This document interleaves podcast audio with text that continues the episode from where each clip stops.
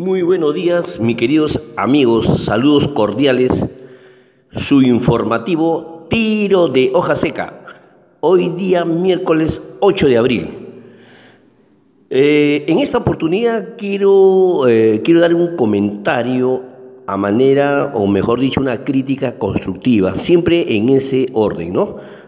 Y bueno, en relación al plan de garantía de 30 mil millones aprobado por el Supremo Gobierno, que como ya hemos explicado ayer, sirven, sirven para evitar que la cadena de pagos se rompa y que, y que el Estado garantiza con créditos, con créditos para cumplir con sus obligaciones a corto plazo, ¿no? Y evitar que las empresas quiebren. Ahora, de, esta, de este plan de emergencia reactiva Perú, me atrevo a dar un pequeño análisis.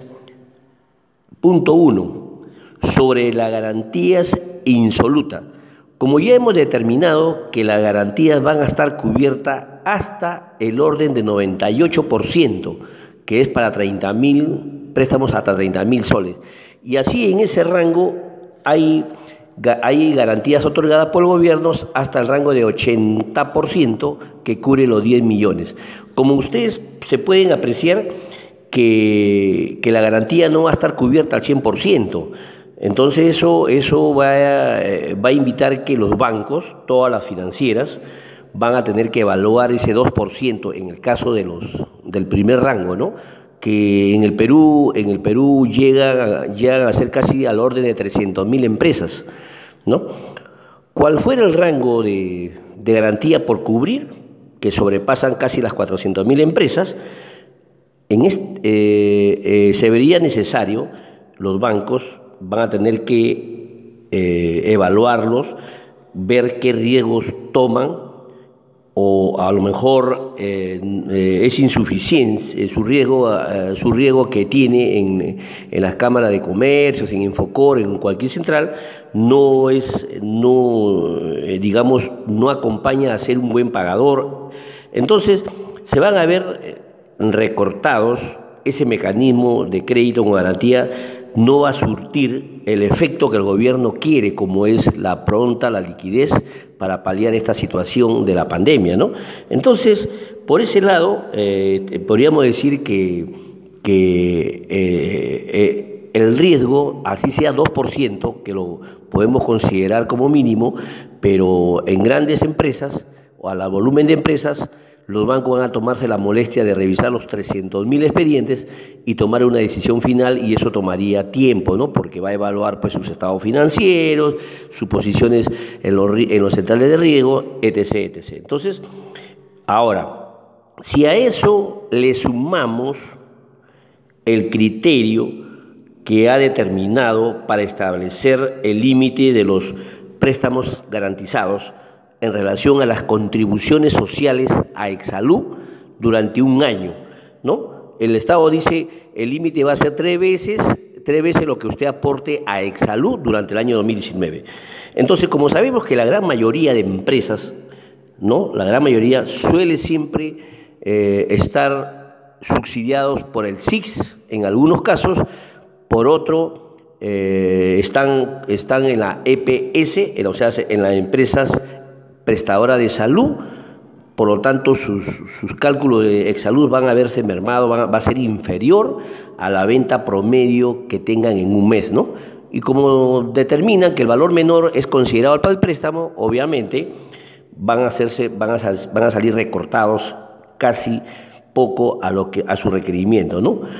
Y, otro, y otro asunto final, ¿no? Como, como ustedes pueden apreciar, en la mayoría de empresas pequeñas, su montos, sus montos mensuales de los costos, gastos, planillas, sus márgenes son mucho mayores que el volumen de pagos a Exalud, a la contribución de Exalud. Es varias veces mayor a la contribución de Exalud. O sea, por ese lado ahí va a tener que la norma precisarla más o van a tener que los, eh, en este caso los, el Ejecutivo, tener en consideración este pequeño análisis, ¿no?